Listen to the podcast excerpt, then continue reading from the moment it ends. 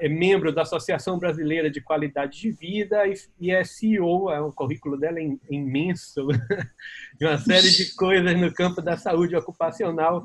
E fundamentalmente ela é CEO da Mental Clean, que é uma empresa dedicada a prestar serviços de consultoria, de dirigir programas de qualidade de vida, saúde ocupacional, qualidade de vida e saúde mental de trabalhadores prestando serviço, já atuando com parceiros como a Vale, a Norsk, a Hidro, a CPFL, entre outras. Né? Ela tem aí uma larga experiência prática nessa área de saúde mental e qualidade de vida, e esse é o motivo pelo qual nós recebemos a indicação do nome dela e para grande para nossa grande satisfação ela aceitou e a ideia é que a gente possa falar um pouquinho sobre aspectos mais práticos, né? relacionados a o que, é que as empresas estão demandando, como é que a gente efetivamente atua, quais são as técnicas e as práticas, o que é que funciona e o que é que não funciona. Eu falei no início, mas não custa repetir, porque na hora a gente não estava gravando e agora está, que esse debate ele está sendo transmitido pelas nossas redes sociais, as redes sociais do programa de pós-graduação em psicologia da UFBA. Agora nós temos, né? É uma das consequências do desse confinamento e dessa nova forma de interação. Nós criamos, deem uma olhada aí depois, um Facebook. Então, nós estamos ao vivo pelo Facebook do programa. O nome do Facebook é Programa de Pós-Graduação em Psicologia Universidade Federal da Bahia. Mas vocês vão achar como PPG Psi. É, nós estamos também ao vivo no YouTube. Na verdade, nós estamos transmitindo ao vivo pelo YouTube, do YouTube para o programa de pós-graduação. E nós temos também um podcast. Esse nosso debate ele gera um podcast. Vocês procuram lá no Spotify, Programa de Pós-Graduação em Psicologia. Os dois debates anteriores já estão disponíveis nesses três canais, tanto no YouTube, quanto no Facebook, quanto em podcast. E amanhã de manhã, muito provavelmente hoje de noite, nossa conversa com Fátima também já estará disponível.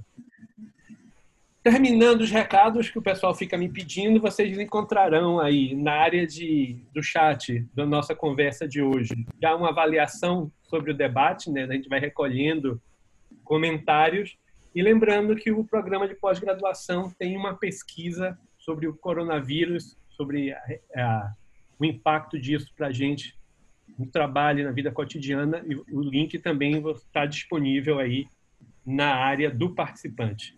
Fátima, depois dessa longa introdução, quero agradecer uma vez mais pela sua disponibilidade, pela presença. Sei que seu tempo está ultra corrido, que está recebendo demanda o tempo todo, mas é um prazer enorme tê-la conosco. Boa noite.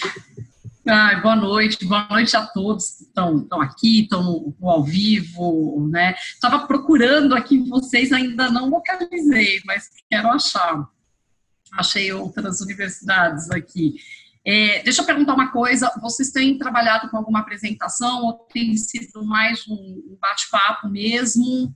Como você preferir. Se você, se você tiver uma apresentação, você tem o um modo compartilhar a tela que está habilitado para você. Ah, você eu vi, eu vi. A ideia eu vi. é que você converse, né? Você faça uma apresentação, discuta como você quiser durante uns 30 minutos, depois a gente abre ah. o debate para os participantes.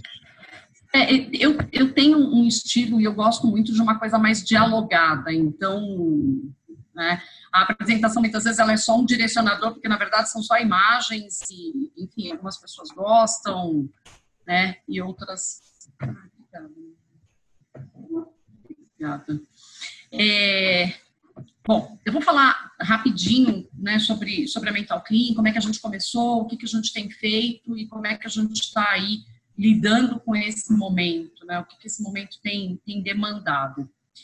Ah, eu venho da área de RH, então, a minha carreira, ela começa na área de RH, e aí, quando eu estava na faculdade de psicologia, eu, eu tinha para mim que eu não faria clínica, né? Que eu não, não atuaria com clínica, aí no quinto ano muita coisa muda, né? É, é muito interessante isso. E aí, depois da graduação, muita coisa muda mais ainda. E aí, mas eu já carregava uma bagagem da, da questão da saúde do trabalhador, né? Já estava do, do, outro lado, já, já identificava muita coisa, muita necessidade. E muito rapidamente, é, depois de formada, eu comecei a atender muito no consultório e comecei a receber muita demanda de, de trabalhadores. E por conta da minha experiência com a área de RH, eu fui, eu comecei a fazer consultoria, né? comecei a receber alguns pacientes e ter uma pegada diferente mesmo na condução desses casos, muito dentro daquilo que eu acreditava que podia ser e precisava ser a saúde mental no trabalho. E aí, na ocasião, a, a área de saúde ocupacional da Bom fez contato comigo e a gente começou o trabalho juntos, encurtando essa história, foi aí que, que a Mental Clean começou, né? Começando a, a gente começou a desenhar, então, uma metodologia de trabalho voltada para a saúde mental do trabalhador. E, e, durante muitos anos eu fui pesquisando muita coisa no Brasil. A gente já tinha alguns grupos, já tinha muita gente falando aí da temática, mas não tinha a coisa da prática, né? E uma empresa fazendo a, a saúde mental no trabalho dentro da metodologia que eu, que eu entendia como que era o que ia fazer muita diferença mesmo, né? A gente tinha muita gente na academia falando bastante coisa e eu buscava um grupo em São Paulo que pudesse estar junto comigo aí atuando. E aí esse grupo veio para São Paulo, que foi o pessoal do, da Unicamp, pessoal da professora Liliana, doutor Duílio, né? Então eu comecei junto com esse grupo, já tinha uma forte atuação na Mental Clean, e aí eu já estou caminhando para 2009, já estava fazendo consultoria para várias empresas, já estava na Vale, já estava implantando programas, então começo lá junto com eles, nós estamos juntos até hoje, uma parceria muito bacana, né? Com os cursos lá de psicologia da saúde educacional, a Liliana consegue articular aí. Eu lembro bem quando foi, a gente estava em Bonito, num congresso, e a gente começou a, a desenhar o que seria esse curso de, de psicologia da saúde educacional e foi bárbaro, assim, né? De transtornos mentais relacionados ao trabalho. Então, são cursos que, que foram fazendo bastante sucesso. A gente está. Só não começamos agora no presencial por conta dessa situação toda, então já era para estar tá rodando o de transtornos mentais já na sua oitava turma, né? E, e enfim. E aí, então, foi sempre essa, essa pegada paralela, né? Onde tinha a academia. Eu sou uma apaixonada aí tudo que a academia traz em relação à temática e uma atuação dentro das empresas, né, muito forte no mundo corporativo. Hoje, a gente trabalha com três grandes temáticas, que é a saúde mental no trabalho, né, e aí a saúde mental geral mesmo, o enfrentamento à violência contra a mulher, nós temos, temos canal, tem, são, são, núcleos de especialidade dentro da mental clínica, né, é, e a dependência química. Então, são, são áreas separadas porque as empresas entendem como temáticas separadas dentro da, do mundo corporativo. E muitas vezes elas contratam de forma mesmo como se fossem caixinhas, né, de forma separada. E a gente foi vivendo ao longo desses anos. Então, a gente fala de saúde mental no trabalho já há mais de 16 anos e lá atrás nós éramos meio que uma voz silenciosa no mundo corporativo, né? Tinha algumas empresas já tinham visão para isso, já estavam começando a, a olhar para essa importância, mas eram poucas. Nos últimos três anos, você começa a ter um interesse muito maior, e é um interesse movido por uma necessidade, óbvio, Tá? Os casos começaram a aumentar, uh, os afastamentos começaram a aumentar. Aquilo que a gente falava lá em 2004, né? Ah, em 2020 será segunda ou primeira maior causa de afastamento. A gente começa a viver na prática e continua vivendo na pele uma questão que é muito complicada, que é a questão de não prevenir. Se a gente já sabia disso, que isso podia acontecer, então a gente já devia ter começado há muito mais tempo, né, esses trabalhos, esses programas, fazer prevenção, mas não, é o que acontece. E aí, então, eu brinco, né? Eu falo, tem muita coisa na nossa área que a gente não precisa nem de bola, bola de cristal, né? A gente não estava adivinhando nada lá atrás. A gente já sabia que se não fosse feito nada, a gente teria esse cenário que a gente está vivendo hoje. Então, você tem um boom de uma procura por esse tipo de serviço há uns três anos atrás, exatamente por isso. Porque os problemas começaram a aumentar, os casos começaram a piorar, é, e as empresas começaram a perder muito dinheiro. É, é esse o ponto, e continuam perdendo. Recursos importantes, né, pessoas muito especializadas aí adoecendo, se afastando, e, e uma questão muito forte com a sinistralidade. Então, a conta do convênio médico começou a ficar cada vez mais alta, né, e isso tem um impacto enorme. Hoje, essa é a segunda maior conta dentro de uma empresa. A primeira é a folha de pagamento, né, a segunda maior conta é o seu para as empresas que oferecem, né, estou falando aí de, de, grandes corporações que oferecem o convênio, é, é, o convênio médico é a segunda maior conta. E essa conta vai ficando pior, né, os reajustes aí vão, vão ficando pior, também muito motivados pelo adoecimento mental. Então, você tem aí uma pasta que é uma procura muito grande. Isso já vinha acontecendo, né, essa procura já vinha acontecendo, e aí você tem, então, é, por conta dessa situação de agora é a segunda pauta dentro das empresas. A primeira é o Covid e a segunda é a saúde mental dos seus trabalhadores. Tá? Passou a ser esse cenário. E aí, realmente, a gente começou a ser. A gente já vinha sendo muito demandado e passamos a ser muito mais demandados nessas questões. Né? Então, o que está acontecendo agora? É, tem uma série de coisas muito importantes.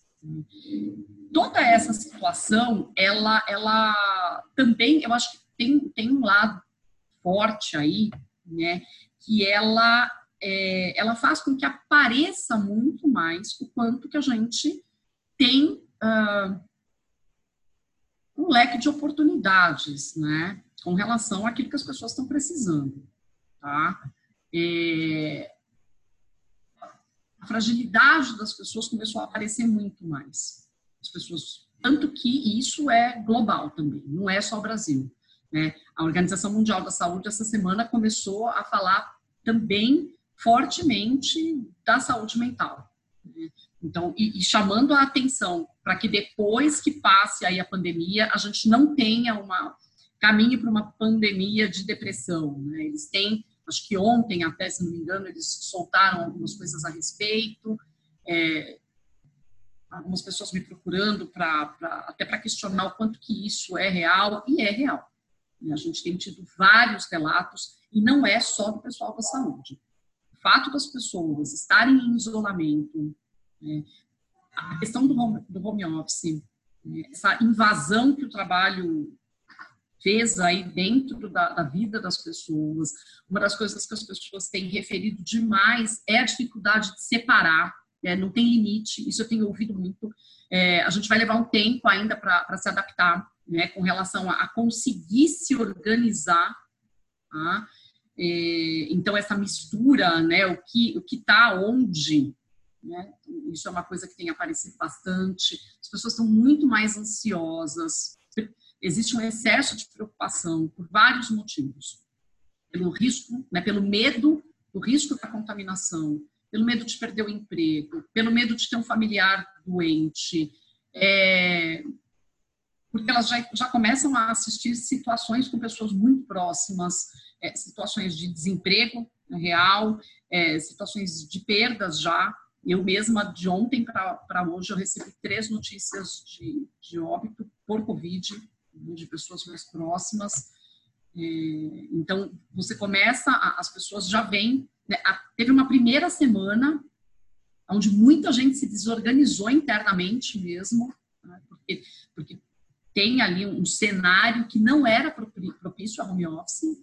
Tá? Você tem uma questão familiar, você mora numa casa muito pequena, é, até porque tem um outro dado cultural né, que a gente vem vivendo, que é bem importante, que é assim, as casas, as novas né, configurações aí é, de moradia, elas passaram a ser menores.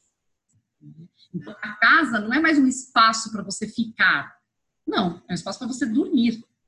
Então, tudo é menor, né? Não tem aquela coisa da cozinha grande, gostosa, que você fica lá papeando, conversando, né? Uma sala mais confortável. Tudo é pequenininho porque não era um espaço ficar. Você vai ficar no parque, no shopping, a vida vai acontecer lá fora. Essa é a grande proposta da atualidade, até conversando muito com as questões de consumo, né? Então, você vai jantar no restaurante, você vai passear, você vai sair com as crianças, assim, São Paulo, por exemplo, tem muita coisa gratuita. A gente tem vários espaços aí que oferecem muita coisa que roda na cidade. Então, você fica pouco dentro de casa. Às vezes, eu mesma, né? E olha que eu moro numa, numa casa, é, é, casa mesmo, não é apartamento, e às vezes eu falo, nossa, com saudade da minha casa, né? Você fica muito fora, tá? Então, imagina, tem isso também, né? Você tem aí famílias inteiras tendo que dividir esse espaço, que não é grande, uh, situações das mais diversas, né? Eu brinquei esses dias, eu falei, nossa, nunca imaginei que eu pudesse me dar tão bem com meu marido, né? Não, é, isso não, porque nós dois temos personalidades muito fortes, quem convive com a gente conhece, sabe claramente disso, e foi muito interessante, porque nesse momento a gente está aí descobrindo novas formas de, de negociação, de tudo, né? De se relacionar. Então, assim, algumas palavras viraram palavras de ordem, né, para os trabalhadores, porque você tem situações, eu mesmo tenho funcionários vivendo isso, situações onde as pessoas elas têm que fazer, tudo ficou online, então você tem que o tempo inteiro aí você está em contato, são reuniões, calls, é, entregas que você está fazendo, e você tem uma outra pessoa ali com você também, né? Você trabalhava numa empresa onde não era um notebook que você tinha, era um, um desk, né? Você tinha lá um computador na tua mesa e de repente na tua casa você não tem uma infra para isso, a tua internet não é tão boa, Uh, as crianças, muita gente com criança pequena dentro de casa, as crianças começam a ficar cada vez mais agitadas. Então, tem todo um cenário que realmente tem impactado demais na, na ansiedade, no excesso de preocupação. e aí tem uma questão, muitas vezes, que é um dado de realidade, as pessoas estão muito preocupadas por uma realidade, outras nem tanto, né? Tem uma, aquela questão de que a dor é inevitável, né? Então, mas o sofrimento ele é opcional. Então tem muita gente no sofrimento que não está conseguindo lidar com isso de uma outra forma porque falta estrutura para isso. Isso tudo tem aparecido muito. E aí as empresas começam então a pedir soluções. Né? O que, que a gente faz? Nossos funcionários estão estão mais fragilizados. É, ontem mesmo eu fiz um, um webinar com uma empresa e foi muito bacana. E uma outra coisa que tem acontecido que tem me chamado atenção, as empresas têm promovido é, conversas, né, encontros, e todo mundo vai. Todo mundo vai. E é, e é, muito interessante isso, porque as maiores reclamações das empresas é, e das áreas de saúde, RH, não importa o porte da empresária, a gente faz atividades e as pessoas não participam. Vem meia dúzia de pessoas, né? Não, agora no online, tá todo mundo lá, tinha 300 pessoas, faltou espaço na sala não coube todo mundo na sala, porque acho que a ferramenta é, colocar 250, tinha gente que estava contando que estava com é, o celular ligado com um colega ali para poder escutar o que estava sendo discutido. O presidente foi lá e fez a abertura. E aí teve uma situação muito interessante que, que depois eu até fiquei sabendo que era uma pessoa mais reservada e que ali, num determinado momento, a gente fez uma conversa, eu fiz uma apresentação, depois a gente abriu para perguntas e respostas, e, e uma das pessoas se emocionou. E era uma pessoa que nunca expressava emoção, né? Não expressava mesmo. E, então, assim, algumas coisas muito diferentes estão acontecendo. A gente tem visto isso. As pessoas estão muito mais em contato, sim, com, com suas emoções mesmo, né? E, e, às vezes falta ferramenta, né? Falta ferramental aí para estar tá lidando com tudo isso.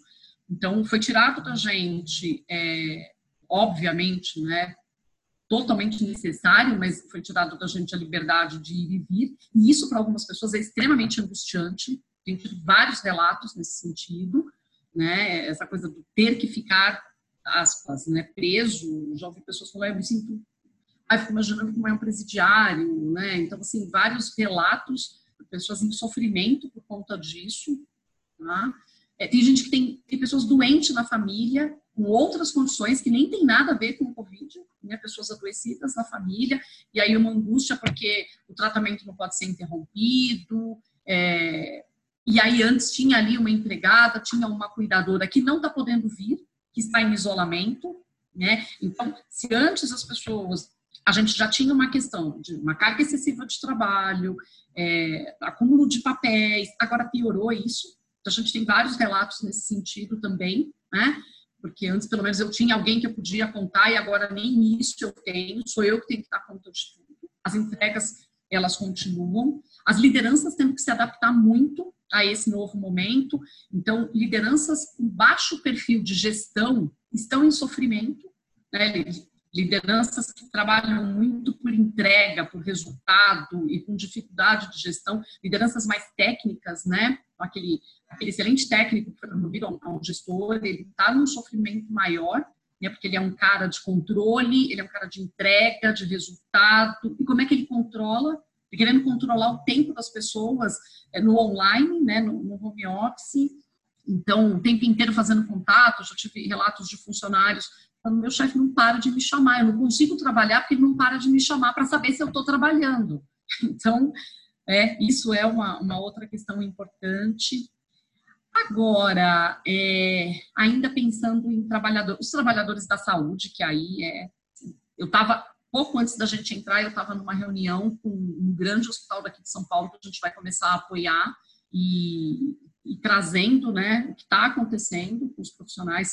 Por um lado, trouxe, trouxe aspectos muito bacanas, porque é, é um, uma instituição que já vinha fazendo um forte trabalho de cultura, então já vinha mexendo com processos, já vinha mexendo com estratégia, cultura, e aí as pessoas se mostraram muito mais preparadas para esse momento, mas obviamente você tem uma, uma carga excessiva de, de atividades de trabalho e uma carga excessiva emocional muito grande. Então, por mais até que essas pessoas estivessem preparadas, né, elas estavam preparadas para um cotidiano conhecido. A gente está falando de algo muito desconhecido. Né? E, e, a gente vem recebendo cada vez mais relatos, inclusive, de pessoas acometidas pela, pelo Covid e que trazem, é, hoje mesmo eu li um deles, assim, são, são relatos completamente um diferente do outro, do que sentiu, do que passou no corpo, do que aconteceu, é, e pessoas saudáveis, né? Então, você tá, o pessoal da saúde também está lidando o tempo inteiro com uma incerteza, é, é, é, acerto e erro ali o tempo inteiro, só que é um acerto e erro com uma vida, né? que você está ali tentando salvar, né? É, fora as condições é, quem já estava em condições precárias e, e, e, mesmo os locais que não eram, mas que agora falta material. Então, assim, essa turma está lidando com muita coisa. Então, tem que ter muita resiliência mesmo. E isso é uma das coisas que a gente tem trabalhado profundamente. Como é que eu encontro resiliência num momento como esse, que eu estou esgotado, que eu tenho medo de voltar para minha casa e contaminar minha família, porque eu não sei se eu estou contaminado. Tem pessoas dormindo nos locais de trabalho, é porque não querem voltar para casa por conta disso. É, por um outro lado, né, você tem que lidar também com aquela coisa da síndrome do, do super-herói ali, do funcionário achar que ele vai dar conta, que ele tem que dar conta, né, o profissional da saúde, ele tem que dar conta, ele tem que estar ali, ele tem que salvar vidas, e num cenário que não é simples, nem um pouco. Então, são, são muitas, é, são muitas variáveis aí e muitas variáveis novas, tá? muita, muita coisa nova né, acontecendo na vida das pessoas. A mudança, ela é global, ela é profunda e ela promove uma pressão psicológica muito grande. A gente tem, tem assistido isso e trabalhado com isso, né? Por um outro lado, a gente também nunca viu uh, movimentos de solidariedade como a gente tem visto. Então tem uma outra, um outro movimento acontecendo que é bárbaro aí, né? As conexões elas estão se configurando de uma outra maneira. É, é, essa coisa dos espaços pequenos, né? Força entre aspas as pessoas irem para suas varandas, né? Para quem mora em apartamento e eu tenho batido longos papos com a minha vizinha através da, da minha lavanderia que fica nos fundos da minha casa, eu enxergo ela, a gente nem se falava, né? Eu moro num condomínio de casas e isso tem acontecido, nem se falava porque a gente mal se via. Então agora você vê as pessoas de uma outra maneira, né? Então você tem, tem assistido aí, a televisão tem, tem veiculado muita coisa bacana nesse sentido, muita solidariedade, é muita troca, grupos de oração, prédios inteiros cantando junto, cantando parabéns, né? Pra gente que você nem conhece, as pessoas relatando exatamente como eu, né? Então eu nem, nem eu não conhecia meu vizinho da porta da frente, né? Eu não tinha não, e agora conheço quase o prédio inteiro através da sacada. Então isso tem tem acontecido.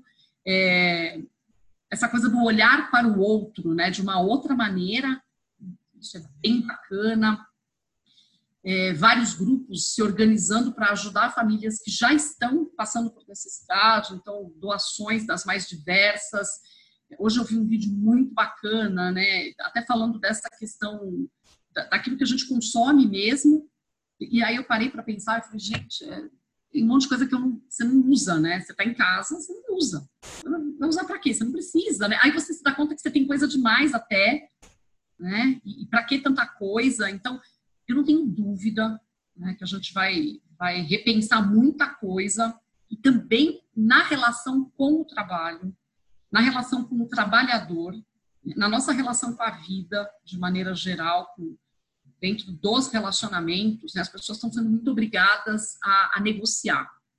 Até dar conta mesmo, elas estão sendo muito obrigadas a negociar. E, e, uma outra situação interessante que tem acontecido na vida de pessoas que trabalham, principalmente, é assim: como ela está tendo que dar conta de tudo, ela está descobrindo que ela tem pessoas ali que podem fazer. Olha que coisa boa, né? Então, filhos, né, uma trabalhadora estava contando da filha dela de 11 anos, nossa, eu nunca imaginei que minha filha de 11 anos pudesse fazer um arroz tão gostoso. Porque eu jamais colocaria isso na mão da menina para a menina fazer se não fosse numa situação como essa. Então, eu acho que tem, tem uma coisa aí é, muito boa, né? E principalmente para quem está muito ocupado e está trabalhando, assim, você tem que fazer a casa rodar a casa tem que funcionar. Minimamente ela tem que estar em ordem, limpa, as pessoas têm que comer. E se as pessoas não ajudarem, isso não vai acontecer. E antes, tem uma coisa muito das pessoas tentarem fazer pelo outro, né? Não porque o outro, principalmente, a gente tem, tem discutido muito né, as questões de educação também, essa coisa com as crianças e da responsabilidade, enfim, e, e da casca fina, né, de muitos jovens mesmo, falta estrutura aí. É, eu acho que aí é uma outra coisa que está acontecendo bem importante que vai, vai mexer muito com as pessoas. Né? Então, o outro tem capacidade, o outro consegue fazer sim. Tá? E aí, indo agora um pouco para um, terceiro bloco aí, e depois a gente abre para conversar, é o que, que nós temos feito. Tá? No primeiro momento, é, muito da vida da Mental Clean, ela roda no presencial ou ela rodava, né? Ela rodava no presencial. É, então, muito treinamento, palestra, as reuniões, a implantação dos projetos, né? Então, muita coisa. Nós somos uma consultoria, nós estamos muito dentro do cliente, né? Então, muita coisa rodava aí nesse presencial. Num primeiro momento, a gente estava no mês de março, que é o mês da mulher, e, e eu sou muito envolvida com as causas é, do o feminismo, né, faço parte do grupo Mulheres do Brasil, estou muito engajada aí com, com tudo isso. Eu estava com um monte de palestras, é, inclusive no Brasil inteiro. Assim. A gente estava com muita coisa, uma equipe forte aí, tinha muito treinamento, muita coisa acontecendo, projeto sendo implantado, bastante coisa mesmo. Óbvio que no primeiro momento as empresas fizeram o quê? Cancelaram, né? Então, cancelaram tudo e aí a nossa operação começou a rodar, então a gente já vem com, com alguns trabalhos já de é, atendimento online, do apoio psicossocial, já com algumas atividades que já estavam rodando no online, elas cresceram. Tá? O que aconteceu é que até vários projetos pilotos que a gente estava tocando, eles deixaram de ser piloto e foram estendidos para a empresa como um todo, né, em vários clientes nossos. Então, assim, foram, foram três dias aí de, de adaptação. Sabe quando você leva aquela bordoada que você fica meio zonzo, né? E fala, nossa, peraí, para que lado que eu vou agora? Né? Isso foi muito rápido, porque a gente precisou aí se reinventar dentro desse processo. Aquilo que era feito numa menor escala passou a ser feito no total, né? no 100% da, da empresa. Então, a gente tem feito todo um processo de apoio psicossocial para as empresas, com todos os canais de acesso que a gente tem, né? E é um trabalho muito especializado. É, então, isso roda no chat que a gente tem, roda, no, roda em chatbot, roda no WhatsApp, roda no telefone, roda por e-mail, né? todas as possibilidades que a gente tem. Eu tenho brincado, roda até com sinal de fumaça, né? se a gente precisar. E agora é isso, você precisa chegar no outro, né? Então, isso tem acontecido bastante. É, a orientação para as lideranças, então, todo um trabalho aí com as lideranças que também tem sido feito.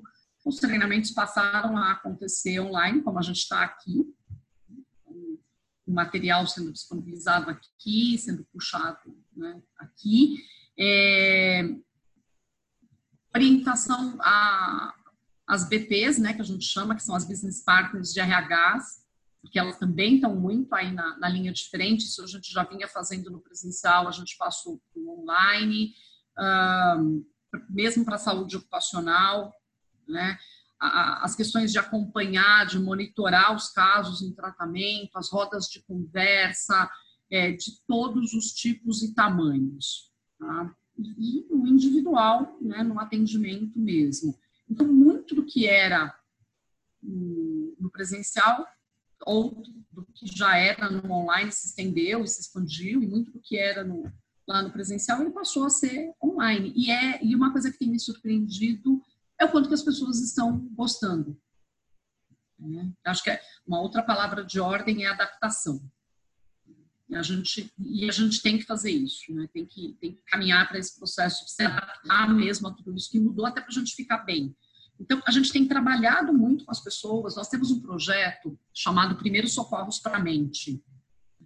Um projeto que tem mais de 10 anos dentro da Mental Clean e, nós temos várias atividades dentro dele. Então, a gente trabalha com o conceito de que todo mundo tem a sua caixinha de primeiros socorros emocionais. Tá? Então, a gente tem dentro da gente aí um grande ferramental que, que às vezes a gente até desconhece. Então, a gente tem trabalhado muito com, com, essa, com esse conceito, levado isso para as empresas, trabalhado com as pessoas, é, fortalecido né, as pessoas para que elas consigam é, lidar com esse momento é, ajudado bastante aí nesse sentido, promovido muito a questão do autoconhecimento, insistido bastante na. Né? Assim, porque a gente tem uma oportunidade ímpar agora em relação a isso. Né? Então, já que a gente não pode sair mesmo, é, a, a ideia é a gente caminhar para o né, autoconhecimento, a gente começar a se trabalhar, a gente tem essa oportunidade. Então, trabalhado muito com as pessoas nesse sentido, de elas, então, o que, que te faz bem, o que, que você colocaria na sua caixinha de primeiros socorros emocionais, o que, que já tem lá dentro, né? E, e aí, usado muito do humor dentro disso, né? Porque é uma das coisas que ajuda, né? Tem gente que fala, ah, eu adoro andar de bicicleta, eu falei, é, então, né? A não ser que você tenha um belo quintal na tua casa, né? Talvez andar de bicicleta na sala não vai ser uma boa ideia, você vai arrumar outro problema. Eu tenho feito algumas reuniões e aí é muito engraçado, porque aí você vê as crianças passando de patinete atrás, né? A minha filha no começo estava aqui, andando aqui por baixo, sabe assim? Então, então, é, é, então assim, o que, é possível? Trabalhado muito com a ideia daquilo que é possível nesse momento e a importância da saúde mental diante desse cenário. Ela é carro-chefe para que você consiga mesmo sair disso tudo é, melhor, né? Eu não tenho dúvida é, que a gente vai conseguir sair disso melhor. Só que a gente vai sair mais vai sair mais rápido, vai sair muito melhor. Primeiro, obviamente, se a gente cumprir aí todas as recomendações, tá? não sair de casa, né? Palavra de ordem, assim. Então, e segundo, se a gente trabalhar a nossa saúde mental. Então, aí sim a gente vai realmente conseguir sair mais fortalecido, vai sair muito melhor e, e, eu acho que a gente vai ressignificar muito do que está nos acontecendo. Né? Tem, tem um recado aí forte. Né? Acho que eu, eu brinco, o cara lá de cima, né? Nesse vídeo que eu vi, vi hoje, é, eu achei muito interessante, que é uma, uma amiga querida, e ela fez algumas reflexões, né? Sobre coisas que já aconteceram e as pessoas, é, é como se as pessoas não fossem entendendo, né? Falou, ó, tá vendo? Ó, então ele vai mandando algumas coisas, né? E ela até comenta da, da AIDS, né? Ela falou, olha, tá vendo? Mandou a AIDS, a gente estava aí tratando da, da, vida sexual, talvez de uma forma não muito bacana. E ela vai fazendo umas provocações. Aí ela fala, bom, como ninguém me ouviu, então eu, eu resolvi pegar alguma coisa um pouco mais hard aí e deixar todo mundo dentro de casa, então. Pronto, né? Agora tá todo mundo confinado aí tendo que ficar dentro da sua caixinha e, e refletir sobre tudo isso. Né? E eu acho, né, eu acho que tem é, ela fala da, da, dessa questão climática, né, tudo que vai acontecendo, e o homem não entendeu que ele tem que parar, né, então ela vai nessa provocação daquilo que a gente não entendeu, que a gente precisava parar com algumas coisas e rever algumas coisas. É, a, a, saúde mental acho que entra dentro disso, né, há quanto tempo a gente, as empresas vêm sendo é, avisadas de que elas precisam olhar para a saúde mental do trabalhador e, e muitas não, não têm olhado, Talvez se elas tivessem olhado, elas, elas teriam profissionais mais preparados até para estar lidando com tudo que está acontecendo, né? Mas é isso. É, talvez a gente, uma das grandes lições também seja a questão do aprender mais a, né, a prevenir do que a remediar. Outra coisa que a gente tem muita dificuldade ainda para fazer, né? É uma mudança de mindset muito grande com relação a esse ponto. Tá? É outra grande oportunidade, né? Então, já que a gente não prestou atenção no, que ele foi falando antes, então tá, né? Vamos fazer tudo parar, né? A gente para tudo e aí, quem sabe, a galera entende que a gente precisa rever, né? rever a maneira como o trabalho tem sido realizado, rever a maneira como muita coisa tem sido feita, a maneira como a gente tem se relacionado aí com, com o planeta, a maneira como a gente tem cuidado da saúde mental. Fátima, deixa eu aproveitar e te fazer duas perguntas antes da gente abrir aí as perguntas para o pessoal. Tem duas coisas que você falou que chamaram minha atenção. A, a, primeira é que você disse que uma das coisas que vocês fazem é um trabalho de apoio psicossocial online, né? Uhum. Como é que a gente, como é que se, como é, como é que se pode dar um suporte psicossocial online? Como você podia falar um pouquinho mais disso? Como, como é, que tipo de, o que fazer efetivamente para prover esse apoio psicossocial? Então, é, dentro desse apoio, é, a gente levanta a demanda, entende está acontecendo né, com, com, esse trabalhador. Tá? Muitas vezes é uma questão da área social mesmo, né? É, tem algo relacionado aí a, ao adoecimento familiar, alguém está internado, é uma questão relacionada a um afastamento do trabalho, né? Então a gente entende ou não, ou é uma questão só desligar aqui, ou é uma questão do, da saúde mental, algo relacionado à saúde mental, né? É, e aí a gente vai dando um suporte por telefone, tá? Ou antes, né, no presencial, encaminhava ele, encaminhava para um consultor, um profissional, especialista, para fazer essa, essa atenção psicossocial. É, dentro de alguns programas, a gente tem, por exemplo, assistente social, e, e ela vai na casa desse trabalhador, conversa com essa família, faz é, um levantamento psicossocial de como é que as coisas estão lá, o que, que esse trabalhador está precisando, que momento é esse de vida que ele está. Então, em vários programas, é, a gente atua assim, programa de dependência química, eu estou falando aqui, eu estava lembrando de um caso muito especial que a gente teve, então, e aí você acaba atendendo a, a necessidade desse trabalhador na casa dele, né? Se o psicólogo precisa ir até lá, se o psiquiatra precisa ir até lá, é, ou uma assistente social, né? Ou seja, você oferece todo um suporte, você vai junto com ele ali dando o caminho das pedras e vai fortalecendo essa pessoa para que ela consiga lidar com aquela situação. É, ou é uma situação de, como a gente já teve várias vezes, né, de um acidente de trabalho, um sequestro, uma situação de um acidente mesmo, né, algum tipo de tragédia, alguma coisa que aconteceu e que você vai dando então todo o apoio psicológico, social, às vezes você precisa de um apoio jurídico ali de orientações com relação a, ao que ele necessita, né? Então ele funciona dessa forma, tá? E nesse contexto, Diga, como é que coisa?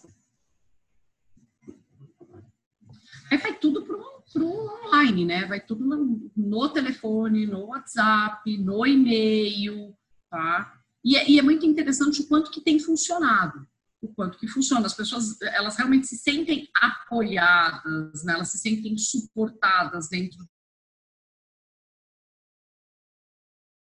de uma necessidade. Porque a gente tem é, muitos serviços também que ele consegue tocar no online. Então, você consegue ajudar, tá? E aí, quando precisa da psicoterapia, vai para psicoterapia. E hoje, com já a gente já tinha essa questão dessa né, o CRP já tinha avançado com isso, né, liberando aí a, a, os profissionais cadastrados, liberando a psicoterapia pelo telefone, a psicoterapia online. Então, ele acaba passando por processo de psicoterapia breve, dentro de alguns protocolos. A gente tem alguns protocolos de atendimento. Um deles é um protocolo de estresse é, ocupacional, né, que a gente desenvolveu dentro de um projeto.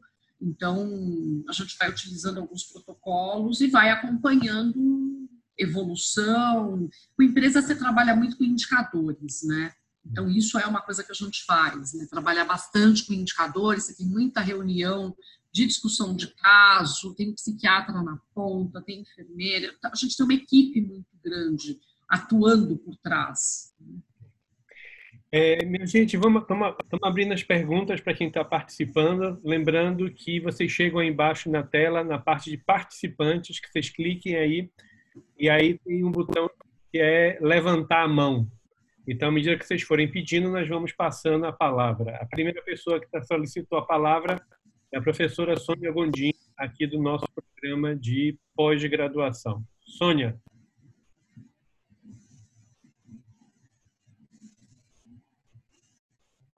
Acho que lembrar que tem que tirar o.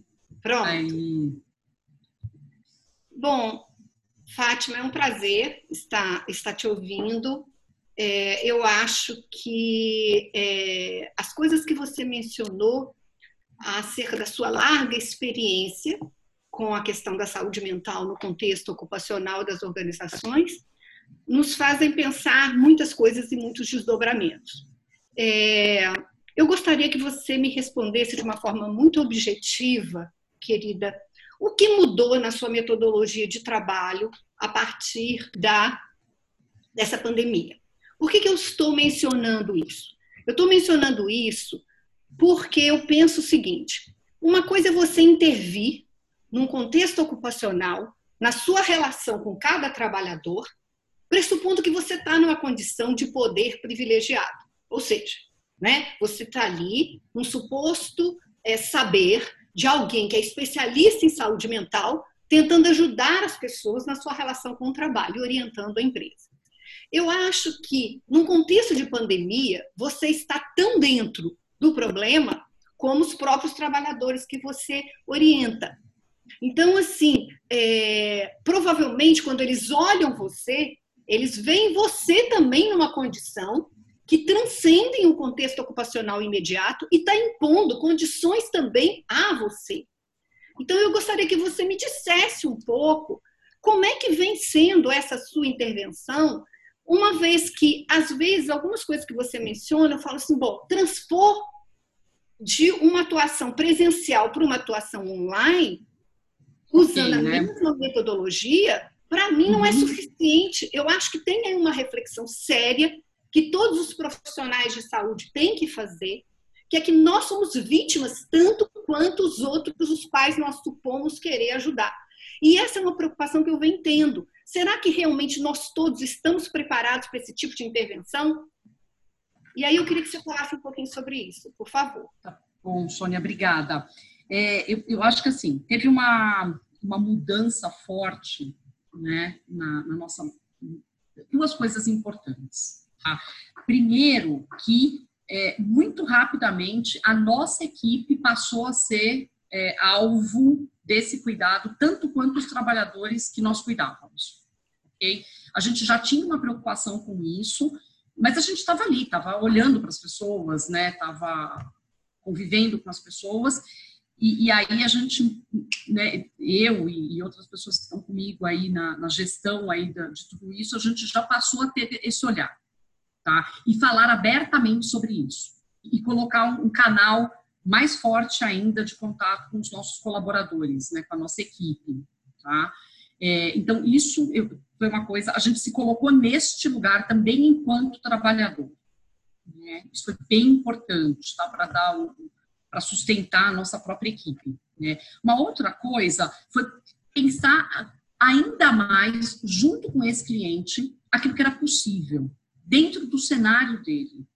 Né? Isso também fez muita diferença, porque foi muito importante a gente entender junto com ele quais eram as, as principais demandas, porque não adianta eu levar esse saber, né? É, que é muito importante, que tem faz a sua diferença, mas o cenário é completamente outro.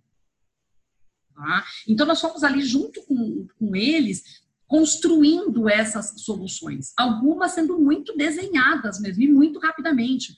É, eu tenho falado, eu particularmente nunca trabalhei tanto. Né? Então, por exemplo, eu vou desligar aqui de vocês e vou para um, outro cenário. Ainda tenho coisas para resolver exatamente por isso, porque a gente tem feito muita coisa junto. Né? A gente nunca trabalhou com prateleira, agora menos ainda. Né? Porque assim, não basta eu simplesmente colocar um psicólogo na linha para atender alguém que vai me procurar. Não é disso que a gente está falando. Talvez essa pessoa não consiga procurar. Então, Aí eu abro uma terceira, né? Enquanto falando com você, estou lembrando, eu abro uma terceira questão. A gente passou a ter um desenho muito mais junto com, com ele, escutando a necessidade e indo ali quase que no caso a caso, tá? E tendo uma postura mais ativa. Isso mudou também drasticamente, porque nesses programas de apoio psicossocial, você tem uma questão do receptivo, você recebe a demanda. Você está ali, o profissional está ali à disposição para quem precisa. Né? Então, isso é uma coisa, e nos treinamentos, nas rodas, enfim, você vai e leva lá um conhecimento. Agora, não, eu não posso ficar esperando ele procurar, porque talvez ele não consiga fazer esse movimento, porque talvez o cenário dele não permita ele fazer esse movimento. Então, é, a minha ponta, ela passou a ter um papel muito ativo, de busca ativa mesmo, de ligar para as pessoas, de fazer contato, de saber como tá, como é que tá aquela realidade, como é que ele está lidando e como é que está o emocional. Porque também não adianta eu olhar só para esse emocional. Eu preciso saber como é que está ali, o que, que, ele precisa, né? Então, as empresas têm feito muito isso, elas têm, e a gente tem ajudado elas nesse sentido, né? a buscar, a, a identificar o que está acontecendo, tá? E agir de imediato, porque não dá tempo, né? Eu não posso ficar esperando a demanda aparecer. Então, eu acho que tem uma mudança aí importante é, nessa questão de ter uma atuação mais ativa. E isso é uma das coisas que mais, mais mudou. Obrigado, Fátima. Virgílio. Depois de Virgílio será Lidiane. Virgílio, está ouvindo? Bom, boa noite aí a todos. Lembra de tirar do mudo. É, tirei. Fátima, prazer. Obrigado, antes de tudo, pela sua disponibilidade, trazer e compartilhar conosco essa experiência tão vasta que você tem. Na realidade, eu vou fazer um breve comentário. É, é, eu acho que você é uma privilegiada, porque você fala de um lugar é, e de uma experiência eu acho que representa um segmento muito pequeno da nossa realidade, que são empresas que já têm políticas de suporte né, nessa dimensão aos trabalhadores. Né? E nós sabemos que isso não é a norma. Né? Na realidade, o profissional nosso que está dentro ou fora ou perto das organizações tem muitas dificuldades de sensibilizar as organizações para a, a, a necessidade de políticas desse teor, né? Então, é, é interessante ver e vamos aí torcer que essa crise, de fato, estimule mais as organizações a pensarem né, é, de como elas precisam ter políticas de suporte multidimensional em relação aos trabalhadores. Né?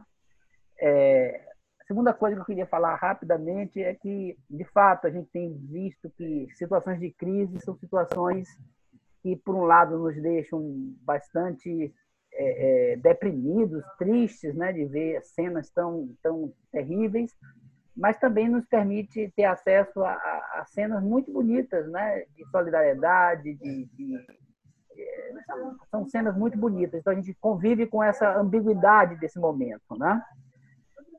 É, por outro lado, a gente sabe que essa crise ela será também uma crise econômica de dimensões que a gente ainda não consegue dimensionar. Né? E o impacto econômico e social dessa crise ainda eu acho que não está no nosso radar de mencionar qual, qual vai ser o tamanho desse impacto. Né? É, e, embora eu também acho que a gente tem que pensar positivamente, eu temo que em tempos de uma lógica neoliberal tão forte, eu não sei se nós vamos sair dessa crise com crescimento dessa consciência de que os trabalhadores são parcela importante que tem que ter suporte, entendeu? Eu, eu temo muito que essa crise econômica é, seja enfrentada de uma forma muito selvagem no atual, na atual conjuntura brasileira e mundial até, né? Porque nós estamos vivendo uma época de uma exacerbação do individualismo, exacerbação da competição, né? É, então eu, eu temo, eu, eu, eu não sou tão otimista de que a gente vai sair para um mundo muito novo. Pelo contrário, eu, eu me preocupo, porque eu acho que nós podemos sair ou vivenciar é, momentos de, é, é, de muitas dificuldades. Né? Até porque nós não vamos ter lideranças do nível, por exemplo, que a gente teve com o creche da Bolsa de, de 29, né? que começaram a implantar políticas de crescimento, de desenvolvimento, de suporte, etc. E tal, né? As nossas grandes lideranças mundiais hoje, todas estão alinhadas a políticas opostas, né? É, e o domínio do capital financeiro, acho, é muito forte. Então, são preocupações que eu tenho, né? Mas queria agradecer a você essa, essa, esse compartilhamento, minha experiência, que sem dúvida é uma experiência muito valiosa e você deve ficar muito contente em poder tê-la né? no, no atual contexto que a gente vive. Um abraço. Obrigado. Outro, querido. Obrigada, viu? É, eu queria fazer alguns comentários breves, né? É, eu sou uma pessoa otimista por natureza, mas eu também sou bem realista. Né? Tenho meus pezinhos bem no chão, tá? E, e eu compartilho aí das mesmas preocupações que você, né? Então, esse é um ponto bem importante, mas tem uma, uma questão que eu acho que assim, então, o que cada um de nós, enquanto cidadão mesmo, a gente pode fazer para tentar levar a coisa para um outro lugar. A gente precisa se organizar muito mais enquanto sociedade civil.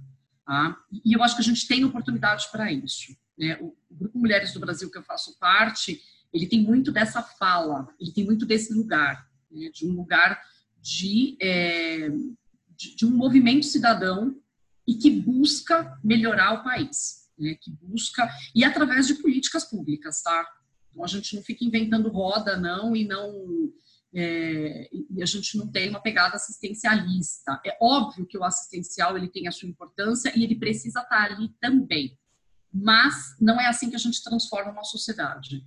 Então, uma das coisas que a gente tem feito lá, a gente acabou de lançar um canal de apoio é, para as mulheres lá também, por conta de toda essa situação, pensando principalmente na pequena empreendedora, na pequena empresária. Eu, eu faço parte de vários grupos que busca essa transformação social. Eu acho que se não dá para a gente esperar né, desse, desse lugar de, de repente, de, de representação política, a gente tem que buscar através de nós e através da gente se organizar para isso e buscar caminhos para isso e, tem que ser juntos, né? A gente não pode ter vozes isoladas, a gente tem que realmente trabalhar por isso juntos, né? Isso é muito importante. Tá? Por isso que dentro da, da academia, lá no meu grupo, é, eu até conversei um pouco com o Adriano sobre isso. Eu não fui fazer MBA, é, não fui fazer é, mestrado, doutorado, não, eu fui fazer um MBA, fui entender rapidamente aí a linguagem do mundo corporativo e, e comecei aí numa outra pegada. Eu costumo falar que eu sou uma, a voz da, da prática né, dentro do grupo e a gente precisa unir mais isso. Né? A gente precisa unir esses saberes e, e articular juntos para trazer transformação. Né? É, a gente trabalha assim para grandes empresas e elas têm, enfim, elas têm mais orçamento, elas têm uma outra configuração, elas têm possibilidades, mas a gente também, a gente tem um programa chamado Apoiar, que é um programa de responsabilidade social, onde de alguma maneira a gente tenta levar isso para o pequeno empresário. O que a gente viveu ao longo desses anos, Virginia, que eu acho que é bem importante, é, muitos não queriam, nem de graça, tá? oferecer para os seus funcionários algum canal de apoio, nem de graça. Então, a gente tem uma mudança cultural com relação ao cuidado do trabalhador que a gente precisa estar ali o tempo inteiro batalhando para isso. Né? Então, porque para mim isso era muito claro, não adianta eu ir só para a grande corporação, eu tenho ali uma grande massa que não está na grande corporação, ela está no pequeno, né? E, e, a gente não desiste, tem, né? eu não desisto de muita coisa que eu venho falando há muitos anos, né? Então é isso. Eu acho que essa questão do impacto econômico ele vai ser muito grande e a gente vai ter que aprender de maneira geral a ganhar menos, a ter menos, a conviver com um pouco menos. Se a gente entender isso, cara, a gente consegue dividir mais. Tá? Então, muita gente vai ter que se rever nesse sentido. Não vai ter jeito. Tem um movimento muito bacana começando que é compre de produtores brasileiros. Né? Não compre produto que vem de fora, compre daqui. Né? Compre do produtor, o que faz a camisa, o que faz a, a calça, o sapato. Compre de produtores brasileiros. Né? Valorize aquilo que o país tem. E a gente vai ter que também aprender a fazer isso para a gente fazer a nossa economia girar. O dinheiro precisa ficar mais aqui dentro, rodando aqui dentro, né? Então, assim, eu acho que tem um leque de oportunidades e de uma mudança de comportamento muito grande, aí que a gente vai precisar é, caminhar para isso. Mas a gente tem que se colocar enquanto cidadão. Tá? A gente não pode esquecer. Obrigado, Fátima. Lidiane. Oi, tá conseguindo me ouvir? Sim, Lidiane. Uhum. Oi, boa noite a todos. Estou é, feliz em fazer parte aqui desse momento, né? Acho que é um momento bem especial dentro dessa quarentena. Eu tenho um filhinho de um ano e nove meses, então acaba que o tempo mesmo, né? A gente está sem funcionário em casa, eu e meu marido o tempo todo em função dele, a correria. E aí ter esse momento de agora, agradeço por todos aí que falaram. É, e a sua fala, é, Fátima, traz muito é, muita lucidez nesse momento. E acho que vou pegar o gatilho aí do Vigílio, do Vigílio, que ele deixou muito claro que eu queria colocar, que é essa atuação nas pequenas empresas. Né? Eu estou como consultora aqui em Sergipe, né, aqui em Aracaju, e eu estava fechando dois grandes projetos agora. Comecei com gestores e estava entrando para trabalhar os, os valores organizacionais né, falando toda a cultura organizacional e tal numa empresa, e são empresas, na sua grande maioria, empresas familiares aqui no Nordeste, né, a gente falando a nível Sergipe, então são microempresas, mas que começaram no quintal de casa, agora eu tenho 15 anos de empresa, tenho 200 funcionários, eu não sei o que fazer com eles. E nesse momento eu não estou conseguindo fechar os projetos, porque eles acham que online não vai dar certo, que falar com os clientes não vai dar certo. E eu realmente estou passando por esse momento, né, enquanto psicóloga organizacional do trabalho, como a gente evidenciar, né, que até você colocou isso, essa sua fala foi no sentido de sensibilizar o cliente, né, para essa questão do cuidado, da, da saúde e tal. Mas como a grande maioria não tem essa cultura enraizada, como que eu posso fazer, né, na prática, para é, de maneira prática e rápida, né, como você bem colocou, ninguém quer para amanhã, agora tudo para hoje, agora mais do que nunca, como evidenciar para eles que sim é importante que eu dê continuidade, mesmo que nesse primeiro momento seja via, eu acho que você deu uma boa dica, que é via e-mail, né, falar em outros canais, porque essa coisa também de ficar fazendo live para gestores, eu acho que não cola muito, também não é muito meu perfil, talvez seja algo que eu tenha que desenvolver depois, mas como que fazer isso, né, eu estou tá. nesse momento. Tá, e Diane, uma das primeiras coisas que me veio à cabeça é algo que a gente também está fazendo, né, que são duas coisas, tem que estar próximo deles. Não adianta é, tentar convencê-los né, no momento. Acho que primeiro é, eles têm uma nova dor aí. Tem uma nova dor acontecendo e é entender que dor é essa e, de repente, propor conteúdo. Isso é uma das coisas que as pessoas, as empresas têm pedido muito. É, uma coisa bem curiosa, tá? Que eu comentei que a, a gente tem tido salas cheias, né? as pessoas estão participando. Por quê? Os funcionários têm pedido proximidade. Né? Eles querem estar próximos, eles querem saber o que está acontecendo, o que a empresa está pensando. Então, é, eu não sei qual é o ramo de negócio dessas, dessas empresas que você está aí atuando, mas é avaliar dentro da realidade delas de que maneira você pode ajudar né? Ou fornecendo conteúdo, gravando pequenos vídeos. Eu sei que você falou que você não tem lá muito jeito para isso, e eu confesso que eu também não tinha, precisei construir isso e a gente constrói, né? É, a gente até tem feito vídeos que tem só a fala do profissional. E aí aparecem imagens, é bem bacana, as pessoas gostam. Então, o que dentro daquilo que você faz, você pode transformar para estar tá junto com esse empresário nesse momento. Você precisa estar tá próxima dele. Entender o que está acontecendo, no que, que ele precisa de ajuda. Pode ser que nesse primeiro momento isso não seja remunerado. Pode ser que você tenha aí um investimento de horas, onde você está mesmo numa relação de investimento. Tá? Esse cara não vai esquecer disso. Ele vai saber que você esteve ali junto com ele, que você o apoiou e que você o ajudou. Né? Então, logo as coisas comecem a retomar, você vai ser a primeira pessoa que ele vai, vai estar considerando, porque você realmente foi parceira. Pode ser que isso até né, vire trabalho nesse momento, essa produção de conteúdo. As empresas têm pedido muito isso, porque os funcionários eles querem receber conteúdo da própria empresa porque tem um monte de fake news, tem um monte de coisa, e eles ficam muito perdidos até com tudo que está sendo veiculado. Quando a empresa manda alguma coisa, isso é muito bem recebido. Pensa dentro da sua atividade o que, que você pode fornecer de conteúdo e que seja agregador e que de repente já vá ali construindo um caminho para o trabalho que você vai realizar lá na frente. Não sei se isso te ajuda, se é um caminho para você. Obrigado, Fátima. Nós temos mais, por enquanto, duas perguntas. A gente vai encerrando as perguntas. Né? Primeiro é Caroline Siqueira, depois Adriana Botelho. Se alguém quiser fazer uma pergunta, levante logo a mão, porque o nosso horário já está chegando. Caroline Siqueira. Olá, gente, tudo bem? Muito grata aí pela oportunidade. Eu não consegui chegar desde o começo, né? Infelizmente estava numa outra reunião, mas já estou super feliz assim com tudo que eu estou ouvindo.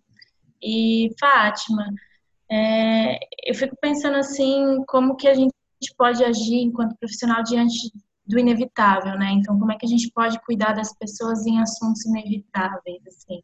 Então, hoje a gente fez uma comunicação super difícil lá na empresa, né? Eu atuo numa empresa que tem líderes super comprometidos com a saúde das pessoas, com o propósito, né, das pessoas estarem ali e a gente precisou cortar algumas pessoas, suspendemos o contrato temporariamente, vamos continuar pagando menos. É, tivemos que comunicar isso, eles optaram por abrir os números da empresa, foram super éticos, assim, acho que eu nunca tinha me conectado com uma ação ética dessa forma, sabe? Foi super importante para os funcionários. E a gente montou junto um processo para ajudar na recolocação dessas pessoas, né? Só que eu sei que é um cenário que pensar em recolocação é um desafio, porque está todo mundo nesse contexto, né? A maior parte das outras empresas também não vão contratar, também vão dar uma recuada nisso, né? Então eu fiquei, eu fico muito perdida com como eu posso auxiliar nessa coisa do inevitável, né? A crise inevitável que todo mundo vai vivenciar. Como que a gente pode ser suporte para as pessoas não se perderem, não enlouquecerem no meio disso? Tá. É, tem, a gente está vivendo um grande outro problema, né? As pessoas não têm, é, não têm o hábito de ter poupança, de guardar dinheiro, né? De ter o mínimo de, de, ali de suporte para num momento como esse, como é que eu faço, né? Olha, Carolina, é, de verdade, acho que dentro do teu papel de empresa, pelo que você me contou, você já está fazendo aquilo que é possível. Tem um dado de realidade aí. É, a empresa até foi muito transparente, que é uma das coisas que a gente tem orientado as empresas, né? sejam transparentes, né? sejam éticas. É, então, você já foi, tá? Acho que pensar junto com essas pessoas, elas vão precisar de, de caminhos, caminhos práticos, tá?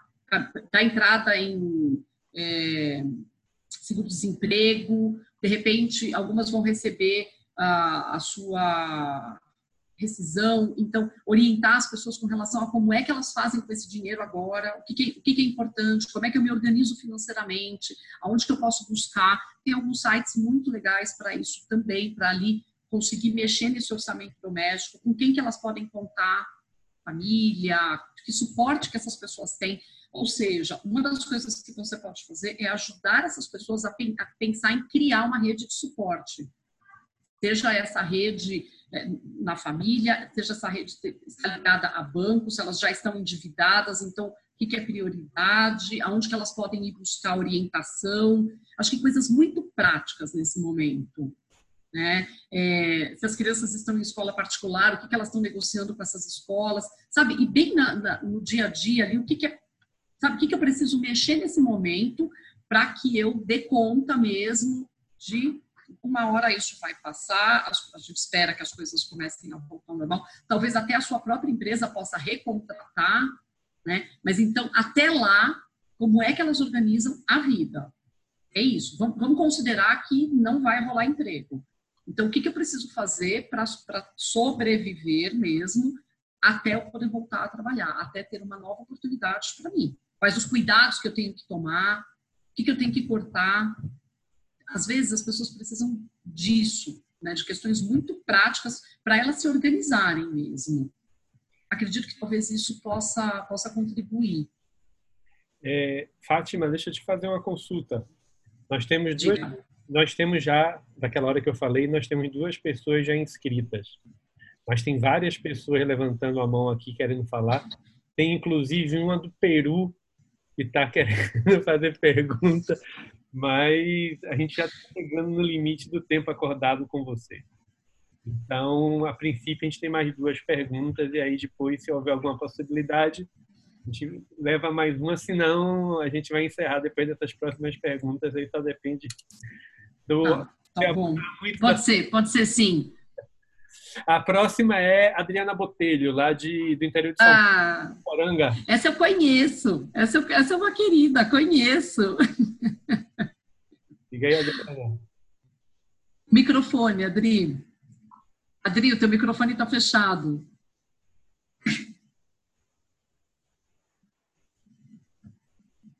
Cadê a Adriana? A Adriana se perdeu pelo caminho? É, o microfone dela está fechado.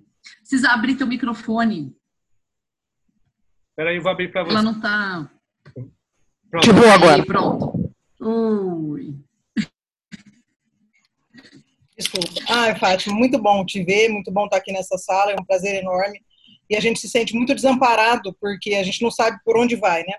Eu, ao mesmo tempo que estou dentro da universidade, eu também sou consultora de algumas empresas, uma até é, perdi o trabalho porque a gente estava iniciando há três meses, e a outra eu estou fazendo um plantão psicológico. Achei muito interessante, ofereci para eles para eu ficar duas horas diárias, e aí eu fico, além de receber é, as pessoas, eu tenho ligado para as pessoas. Então eu estou ligando para os líderes, e aí eu, eu organizei um material aqui de primeiros socorros, eu organizei um material de assim, do que, que eu posso falar, e estou ouvindo essas pessoas, estou abordando, estou ouvindo as suas preocupações, as suas necessidades, estou escutando, tentando acalmar e dando um pouco de informação. E uma coisa que eu, eu encontrei foi, assim, por conta da polarização política, tem gente que não quer sequer atender o meu telefone. Líderes que não, não quer atender o meu telefone, ah. sabe que o meu posicionamento agora é favorável ao que o Ministério está dizendo e que nós temos que é, é parar, né? E, e ele discorda totalmente disso, né, porque ele tem que continuar, porque as empresas têm, os pais têm empresa, então a gente está vivendo isso. Isso é uma coisa que está acontecendo nos grupos e discussão dentro da empresa. E eu queria que, não sei se você pudesse falar alguma coisa sobre isso, né?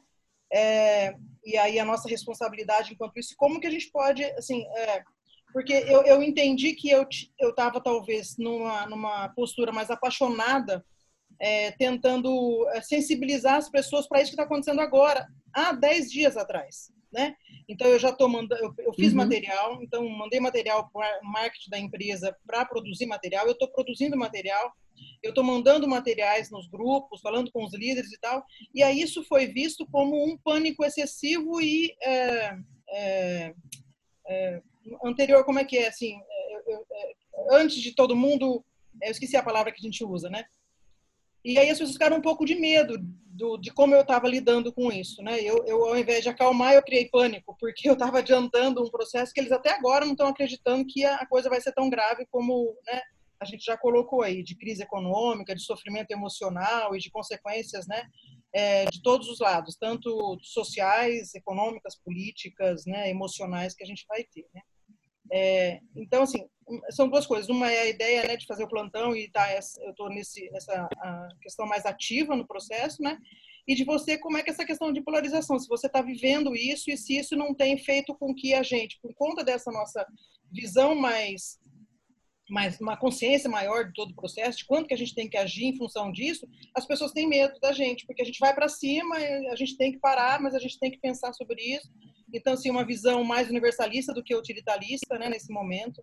de, de pensar na saúde das pessoas e tal, né? E aí fica parecendo que a gente não está na empresa, que a gente não está do lado da empresa e que a gente não está preocupado com a empresa, porque a gente está vendo só a questão emocional e psicológica, né? Então, assim, só um... É, eu tenho uma... O plantão eu acho sensacional, é uma das coisas que a gente faz também. É, com, com, relação a esse ponto que você colocou, é, não, eu não estou vivendo isso, tá? Mas eu já vivi outras situações que eu acho que talvez possa, possa te ajudar, né? É, eu acho que a gente precisa se posicionar enquanto consultoria. Né? Isso para mim sempre foi muito claro. Eu, eu, sei muito bem qual é o meu lugar, tá? A empresa não me contratou para ouvir o que ela gostaria de ouvir. Ela me contratou para ouvir aquilo que eu sei. Ponto, tá? Então esse é um lugar de muito conforto para mim. O que, que eu costumo fazer quando a empresa não quer me ouvir? Eu faço um parecer técnico eu envio para quem eu tenho que enviar. Eu fiz o meu papel. O que ele vai fazer com aquilo é uma decisão dele. Enquanto consultora, eu me sinto na obrigação tá, de colocar o meu posicionamento, que não é político, não é achismo, ele é técnico. Uhum. Tá? A gente tem uma questão forte né, na Mental Clean que é assim: se a empresa não fizer nada, o que, que vai acontecer? Se a empresa fizer, o que, que pode acontecer? Né? E di, diante de várias situações, a gente, ao longo desses anos, né, grandes corporações, muitas vezes você é colocada dentro de uma situação de pressão muito forte para que você, então, é, ou dê um jeitinho, ou não é bem assim.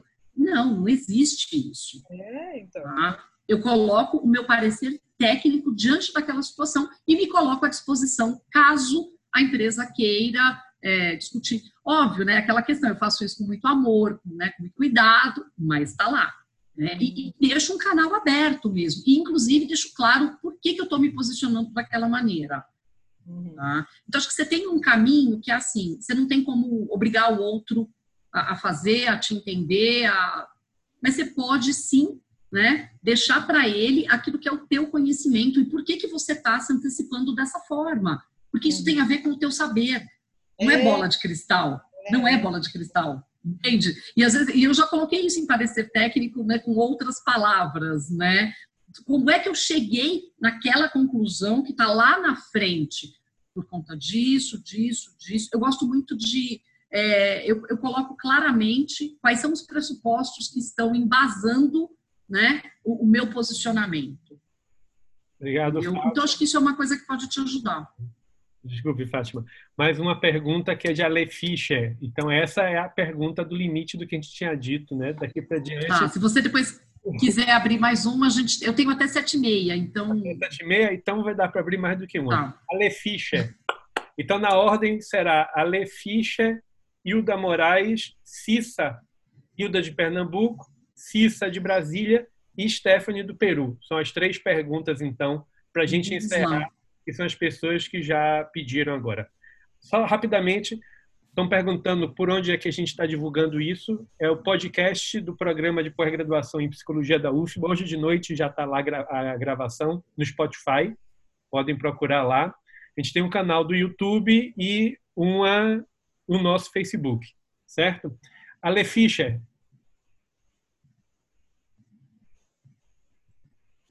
Ale, não?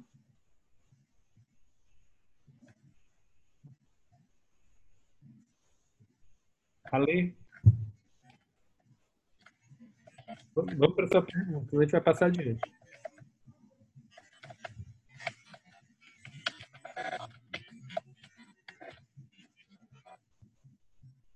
Não? Sem a então, enquanto a ler cuida, liga o microfone, vamos adiantar. Hilda de Pernambuco.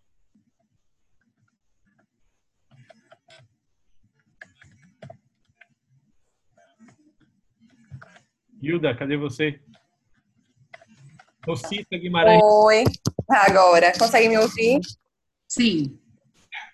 Então, gostaria, é, a princípio, de parabenizar né, a explanação. Acho que todo o diálogo nesse sentido, em que nós estamos passando por inúmeras é, incertezas, dúvidas, questionamentos e a nossa nosso papel nas organizações é cada vez mais solicitado. É, eu comungo da, assim, da, do aumento de demanda nesse, nesse momento, indo contra o fluxo de muitas organizações. Eu presto serviço para um grupo de supermercados aqui em Pernambuco, na Grande Recife. Então, enquanto a grande maioria das empresas estavam fechando postos de trabalho, é, fazendo a questão de antecipar férias ou até mesmo desligar, nós tivemos um aumento no quadro de, de funcionários, né? Então, cerca de 10% a mais né, de, de, de funcionários por loja. E nesse, nesse espaço. E fechou o microfone, Lidiane. Aliás, Hilda, fechou. Aí, voltou. Pronto. E aí, é, por um lado, nós fomos extremamente solicitados e, mas também a gente pensa é, como é que fica a questão da saúde mental desses profissionais que estão hoje atuando é, nesses postos de trabalho vistos como essenciais. Né? Muito é falado dos profissionais de saúde, né, que é muito relevante, mas por outro lado nós temos no comércio profissionais que trabalham na, com farmácias, supermercados e até a, a própria é, logística envolvendo distribuidores e tudo mais que não para. Então, por um lado, a gente tem um, um posicionamento da OMS, da do nosso ministro da, da Saúde, falando: fique em casa, é extremamente perigoso, você pode ser portador e tudo mais. E aí a gente trabalha com esse pessoal que precisa trabalhar, né? É a fonte de sustento da sua família, mas que tem medo, né? Tem receio e, e nosso, nosso lugar é muito delicado, porque eu estou colocando pessoas que estão no, no isolamento para trabalhar. Então, estou convocando mais pessoas para esse lugar de risco. Ah, então, isso é extremamente conflituoso, tanto para aqueles profissionais que estão na ponta, quanto para nós também, psicólogos, Sim. lidar com Sim. essa. Sim. Com essa... É. Acho que você tem aí algumas coisas que te ajudam, tá? como a gente tem pouco tempo, eu vou, vou falar em bullets. vou, falar, vou te dar três sugestões. Né? Primeiro, que gente, você trabalha com aquilo que é essencial. Essencial é, tem a ver com aquilo que não pode faltar. Tá? E essas pessoas precisam saber disso. Né? Conectado com isso, a gente tem uma questão que é, a gente, na verdade, só está evitando que todas as pessoas fiquem doentes ao mesmo tempo. O isolamento principal ele tem a ver com isso, mas grande parte da população, em algum momento, vai ser infectada. Eu estou como suspeita, tá? Muito lá no começo eu tive vários sintomas. Eu não fui fazer o teste porque eu não tive febre alta, nem tive problema respiratório, mas tive vários sintomas, porque eu tive contato com uma pessoa que chegou a baixar o TI com positivo. Então, muita gente vai adoecer, tem gente que vai ficar mais grave, tem gente que não vai. Isso é uma questão de linha do tempo, tá? Então, é, trabalhar qual é o propósito do trabalho deles. Então, aí entra o caráter daquilo que é essencial, que é bem importante. Trabalhar qual é o propósito do isolamento e por que, que serviços essenciais não podem ficar fora disso, né? Eu acho que é, que é uma coisa que pode te ajudar bastante. E trabalhar o medo. Medo tem olhos grandes, ele piora a situação né? Então, ajudar essas pessoas a enxergar qual é o tamanho do medo de cada um, né? E, e ajudá-las no sentido de diminuir o medo e, e, e, aumentar o seu poder de atuação frente à, à situação de como é que eu me protejo. Tá? Então, aí entra tudo, né? Quais os cuidados que eu tomo, como é que eu faço quando eu chego na minha casa, coisas práticas de novo, sabe? Então, ajudar as pessoas a diminuir o medo e falar abertamente mesmo sobre o que elas estão sentindo. Acho que você tem três caminhos aí que podem te ajudar bastante. Ale Fischer, vamos ver se você consegue falar agora, sua última oportunidade. Seu microfone já está aberto. Oi, estão me ouvindo? Sim. Sim. Ai, que bom. então, assim, eu queria falar mais sobre o trabalhador da saúde. É, que assim, eu, eu tenho mais contato com, com a saúde, né? Sempre fui trabalhadora da saúde pública. E o que eu tenho percebido é um medo exagerado até, né? Um pânico mesmo das pessoas. E muitos pedindo demissão, pedindo afastamento. e assim os supervisores não estão sabendo lidar com isso e nem os gestores, né? Então assim, aí o médico também sempre teve uma posição mais descolada da equipe, que também não está bem, mas assim, ninguém tem coragem de falar com esse médico falando que ele está aumentando a angústia da, da uhum. equipe. Então, assim, tá bem complicado e de que forma que eu poderia é, contribuir, né? Porque, assim, na verdade, meu lugar sempre foi de atender os pacientes, mas nesse momento é, fui chamada até para dar um apoio para as equipes, né? Então, eu estou num, num, lugar um pouco diferente. Ele, e assim, a gente sempre soube que tínhamos funcionários que tinham algum tipo de transtorno mental, mas que davam conta de trabalhar. Mas nesse momento os sintomas estão muito mais exacerbados, né? E outros também vão surgir ah. com alguns sintomas. E assim, de que maneira que a gente pode dar um suporte sem ser só esse plantão ou uhum. por telefone ou Skype? Tá. É, eu acho que você, você tem um cenário né, diferente daquele que eu estava referindo de uma, de uma instituição que já, que já vinha se preparando tá? Eu vou ser redundante na minha fala, que já vinha se preparando para ter pessoas melhores preparadas, né? E isso tá, a tua caixinha de Pandora, ela se abriu aí diante de uma situação de crise como essa, né? Então, os profissionais eles estão é, menos preparados para lidar com tudo isso. Tá? É, eu, eu, repetiria exatamente o que eu falei para a Hilda, só que no teu caso eu somaria algo muito importante. Você vai precisar buscar dentro da organização quem está melhor preparado, né? que essas pessoas elas passem a se tornar vozes, né? para as outras, entendeu? Você vai ter que buscar aliados dentro do, né? E aliados que são o que a gente costuma falar que eles são é, como é que eu chamo isso? Ai, peraí que eu já vou lembrar a palavra, né? como se fossem representantes dentro da empresa mesmo. São vozes que as pessoas escutam, né? são vozes de importância dentro da, da empresa. Tá? Começa a buscar tá? isso para te ajudar a lidar com as pessoas que estão menos preparadas. Acho que é trabalhar aquelas mesmas temáticas que eu coloquei para a Hilda, a questão do medo, a questão do, né, do, daquilo que é essencial, né, que, e a questão da linha, né, que a gente vai ter da, a linha do tempo aí, é, mas acho que no teu caso em especial também eu buscaria quais são as pessoas que são representativas aí, né? Que são vozes que as pessoas que estão ali gostam, confiam e que estão melhor preparadas para estar tá lidando. Que elas podem te ajudar a, a, puxar as outras que estão menos preparadas. Você vai precisar identificar aí na corporação pessoas que possam te ajudar, chamar para uma reunião, pensar em estratégias juntas, usar muito mais a questão da comunicação dentro do, do ambiente de trabalho. E assim, é rápido, é para ontem, né? Porque senão esse cenário vai ficar pior e aí quem está saindo sobrecarrega quem está ficando né? E eu acho que futuramente olhar um pouco perfil das pessoas que estão sendo contratadas e que tipo de trabalho está sendo feito para dar sustentação para quem está atuando. Obrigado, Fátima. Infelizmente, minha gente, o nosso tempo bateu. Esticamos a conversa com Fátima. Nossa, 19h30. Rápido, né? É, imagino que é isso, né? A gente tem, como você disse, ou como tem ficado claro, Fátima, no nosso ciclo de debate, nós não estávamos preparados, enquanto profissão, em linhas gerais, para atuação em contextos tão extremos. Né? É um contexto novo, poucas pessoas tiveram formação ou experiência específica para isso.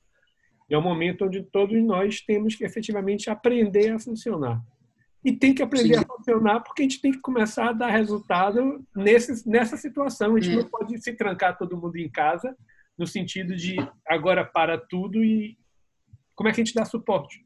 Como é que a gente atua? E tem, é que a gente... Acho que tem uma, uma coisa, Adriano, desculpa te cortar, mas que me veio muito forte, que assim, a gente tem que sentar juntos, tem que sentar mais juntos para discutir. Com certeza, vários de vocês é, trariam ideias, trariam sugestões, trariam e a gente ia colocando tudo nessa grande mesa que a gente está aqui e ia construir de repente soluções que ainda não existem e que não foram pensadas ainda, mas que vai vir um pedaço de cada um.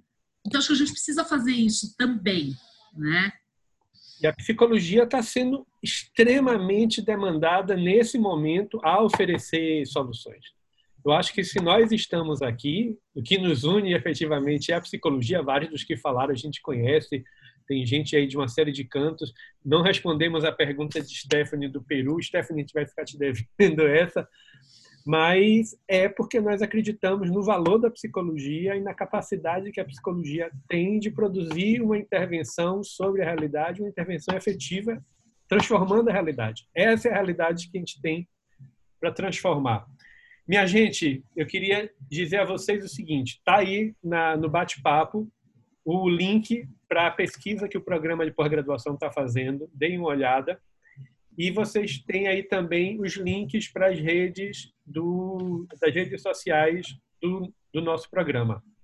A, o podcast dessa conversa de hoje e o vídeo já estarão disponíveis hoje de noite. Então, imagino que antes das 9 horas nós já temos isso aí disponível para vocês. Compartilhem, por favor, indiquem. Esse já é o nosso terceiro debate. E lembrando que esse, esse debate é, um, é uma promoção, esse ciclo de debates é uma promoção do nosso programa de pós-graduação aqui da Universidade Federal da Bahia, dos professores da linha de POT.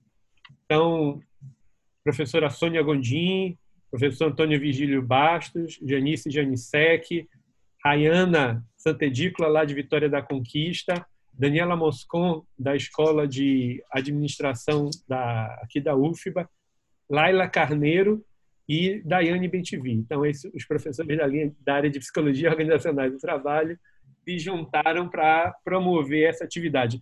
Fátima, mais uma vez, muitíssimo obrigado pela, pelo seu tempo, pela sua disponibilidade. A gente sabe que está muito difícil e terá a nossa eterna gratidão. Precisar de alguma coisa, nós estamos aqui para ajudar. Estamos recebendo já feedbacks positivos. Ah, minha gente, tem uma pesquisa aí para vocês avaliarem a, a, os nossos debates também no link. Estamos já recebendo um monte de feedback positivo aqui e extremamente útil e interessante. Muitíssimo obrigado mais uma vez. Eu que agradeço. Para mim foi eu adoro, então, muito bom poder compartilhar com vocês. Com certeza teríamos muita coisa aqui para discutir. Né? Foi um prazer enorme. Né? Boa sorte, parabéns aí pelo canal, tá vendo? Coisa bacana. É isso, estou à disposição. Tá bom. Os canais já são fruto da, da do isolamento e da quarentena. Você vê? Gente... Talvez aquilo que fosse né, demorar muito para acontecer já está aí, já é uma realidade. Obrigada. Mais uma vez, muito obrigado. Minha gente, obrigado a todos. A gente vai deixar a sala aberta em mais uns dois ou três minutos para quem quiser acessar o chat, ver aí os links. Fátima, muitíssimo obrigado mais uma vez. Até mais. Obrigada, eu. Tchau, tchau. Até mais.